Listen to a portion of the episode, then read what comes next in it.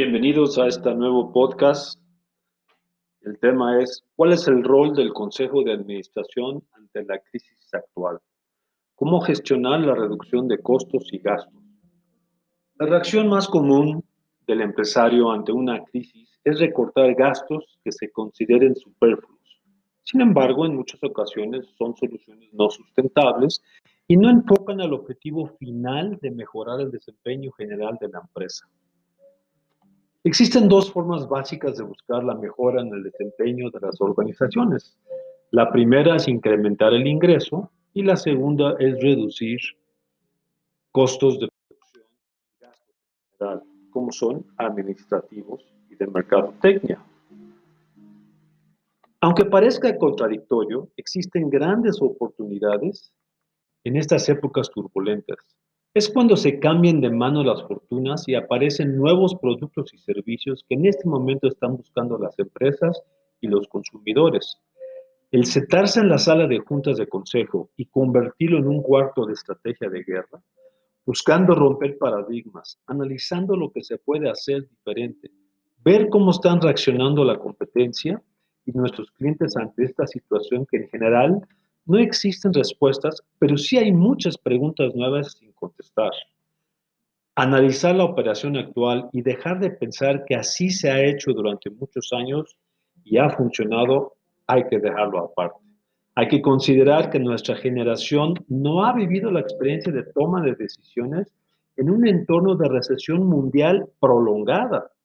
Todas nuestras respuestas se basan en crisis regionales o de industria y que se vislumbra salvable en el corto plazo. Pero antes de empezar a diseñar y lanzar productos y servicios nuevos, hay que garantizar el futuro inmediato sin hipotecar el futuro inmediato. La pregunta es entonces, ¿cómo recorto los costos y gastos sin perjudicar el largo plazo?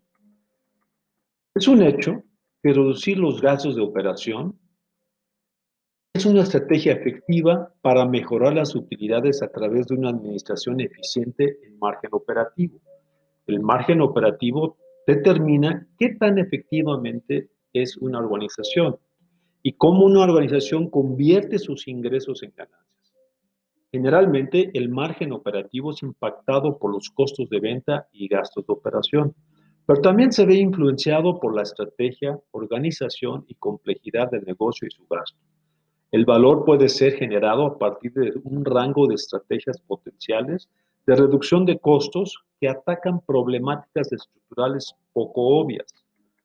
Las organizaciones buscan optimizar sus costos cuando la estructura de costos ha crecido más rápido que los ingresos. Hemos visto en estos tiempos que a principios del año se incrementaron el precio de los metales y los granos, así como el tipo de cambio y bajaron precios como los commodities, el petróleo, la energía, y ahora están por bajar las tasas de interés. Los incrementos es difícil repercutirles al cliente final en el aumento neto. Las expectativas de crecimiento en la rentabilidad por parte de los inversionistas impacta el valor del mercado de las compañías. Dada la situación de hoy en día, el crecimiento esperado de las economías en general son pesimistas. Por ende, los ingresos y utilidades están siendo pronosticadas a la baja de forma muy significativa. La gerencia requiere desarrollar un análisis desde arriba abajo, conocido como top-down, de las oportunidades de administración de costos y priorizarlas basadas en el retorno de inversión. Existen varias iniciativas que identifican los directores de la empresa, pero habrá que priorizarlas en base al costo-beneficio de inversión y tiempo para obtener los ahorros esperados en el tiempo requerido. No se puede hacer todo a la vez y todavía tener que hacer las funciones normales del puesto. Habrá que hacer un mapa de calor. La administración ha desarrollado diversas iniciativas de reducción de costos internamente, pero no hacia la administración de costos integral a lo largo de toda la cadena del valor de la compañía. Es normal que la dirección indica que requiere una reducción de un porcentaje determinado en toda la organización, sin importar cómo se ven afectadas otras áreas de la organización. Hay que tomar en cuenta que la administración de la compañía requiere desarrollar proyectos futuros y la única forma de llevarlos a cabo es a través del fondeo de los ahorros realizados internamente. Con la escasez del crédito y el que ya el ya sobreapalancamiento que pueden tener las empresas, se tiene que seguir invirtiendo en proyectos y para no perder competitividad en el mercado, en el market share. Las compañías requieren reevaluar las iniciativas de administración de costos y alinearlas con los distintos objetivos estratégicos. Los indicadores de las empresas tienen que ser consistentes con la estrategia. No se puede esperar un incremento importante en participación de mercado y ventas sin que esto implique un aumento en los días de la cartera o los días de inventario o un problema de flujo. Por lo anterior, el Consejo de Administración y la alta dirección exige una reducción de costos internamente sin un análisis integral a lo largo de toda la cadena de valor de la empresa. Dicho lo anterior, se requiere hacer un análisis desde arriba hasta abajo, top-down, de las oportunidades de administración de costos y priorizarlas basadas en el retorno sobre inversión. Como ya hemos dicho, la administración de la compañía necesita desarrollar productos y servicios nuevos para afrontar las nuevas exigencias. Pero la única forma en época de crisis financiera y de liquidez es llevarlos a cabo a través del fondeo de ahorros realizados internamente y no por incremento de pasivos. La gerencia requiere reevaluar las iniciativas de administración de costos y alinearlos con los distintos objetivos estratégicos. Para lograr la optimización de costos, se necesita que el enfoque de reducción de costos y gastos sea empresarial. El hacer frente a la reducción de costos de una forma integral permite desmembrar detalladamente los distintos elementos que componen los costos e identificar las áreas de oportunidad para mejorarlos. Esto es, permite enfocarse en todos los costos significativos a lo largo de la organización, o sea, una reducción inmediata de nóminas y generales se construye sobre las iniciativas y conocimientos de la empresa existente de reducción de costos. Con esto se llega a un alcance modular y de reestructura integrada de la empresa, permitiendo la transformación estratégica y táctica de reducción de costos. Es importante indicar que esta metodología no es una redefinición de la estrategia del negocio, ni mucho menos un ejercicio de benchmarking, de comparación. Tampoco debe estar limitado el análisis de gasto y reducción de costos de proveedores. Existen libros con un checklist predefinido de reducción de costos, pero obviamente no contempla a la industria en la que está la empresa, ni mucho menos la filosofía o cultura de la misma empresa. Existen seis pasos generales para la sustentabilidad de la reducción de costos dentro de las organizaciones. Primero, utilizar un enfoque sistémico de mejora en todos los procesos. Por lo tanto, hay que documentar esos procesos para poder buscarlo. Segundo, revisar el modelo de negocio y la estrategia corporativa para establecer la dirección a seguir ante este nuevo entorno. Tercero, distribuir el trabajo basado en el tipo de valor hacia el negocio que genera y obvio en base a la nueva estrategia. Cuarto, eliminar el trabajo innecesario. Quinto, enfocarse agresivamente en los gastos controlables. Sexto, crear el entorno y estructura necesaria para implementar el cambio a través de una comunicación abierta y con un proceso líder de cambio. Existen varios conceptos donde puede desarrollarse una optimización importante de costos. Hay una correlación entre el tiempo de implementación y costo con los beneficios crecientes y las acciones inmediatas que pueden producir ahorros inmediatos son las mejoras de procesos, actualización de políticas y procedimientos, por lo tanto los manuales, acuerdos de suministro con los principales proveedores, depuración de inventarios, nueva reclasificación, gasto de un outsourcing de software, por último, revisión de portafolio de proyectos, entre otros.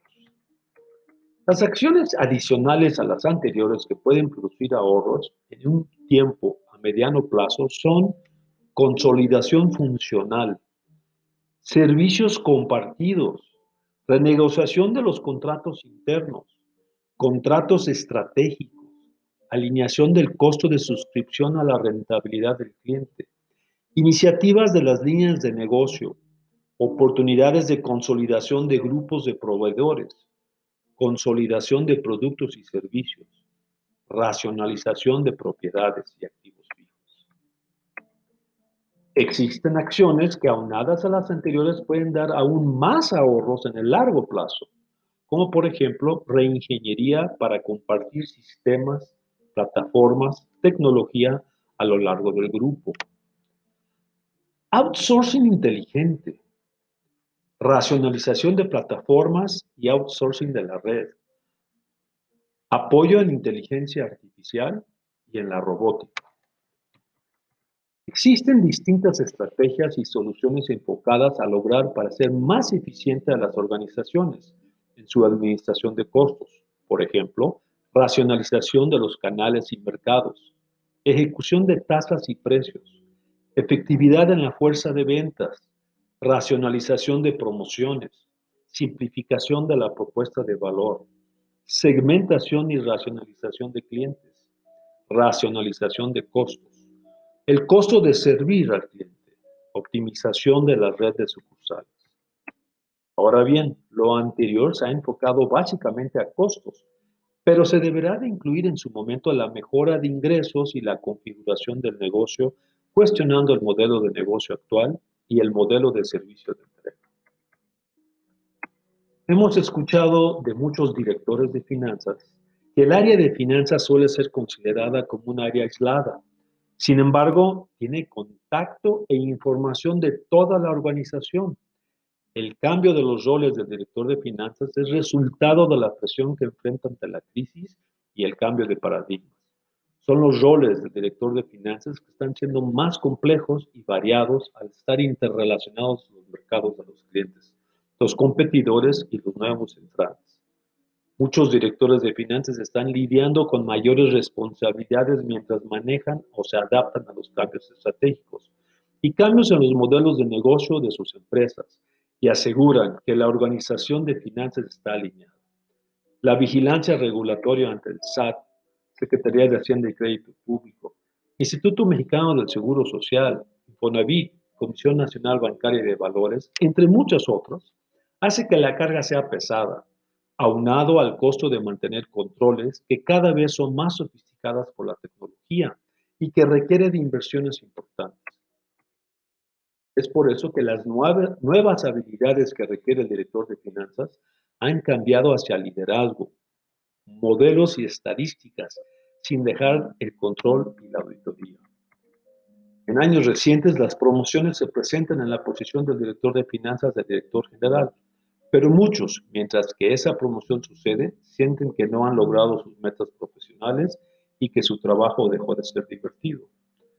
Muchos directores de finanzas consideran estar corriendo riesgos y personales importantes por toda la responsabilidad sobre todo de aquellas empresas que cotizan en bolsa. El gobierno corporativo, los comités de, auditoría y todo lo tiene que ver con ética, responsabilidad social y legal han abrumado al Ejecutivo Financiero. Reconocer los conflictos inherentes que estos roles causan a la organización, modelos de desarrollo de liderazgo, incentivos y modelos operativos. Consejo de Administración también tiene que los cambios críticos para cubrir cada rol individual y la misión completa, sobre todo del área de finanzas. En este podcast presentamos los retos frecuentemente mencionados en las nuevas discusiones con el área financiera, en conjunto con la perspectiva de que los directores de finanzas líderes están haciendo para manejarlos. Entender dónde aporta el área de finanzas a la organización en este recorte de gastos y reconocer la infraestructura que lo habilita. Determinar las brechas del desempeño actual contra el deseado que hay que atacar primero. Como conclusión, el recorte de gastos no solo va dirigido al director de finanzas, sino tiene que estar visto y supervisado por el Consejo de Administración en conjunto con el área financiera. Que tengan muy buen día. Les agradezco mucho la atención de haber escuchado este podcast. Espero que todos se encuentren a salvo y que todos sigan con salud.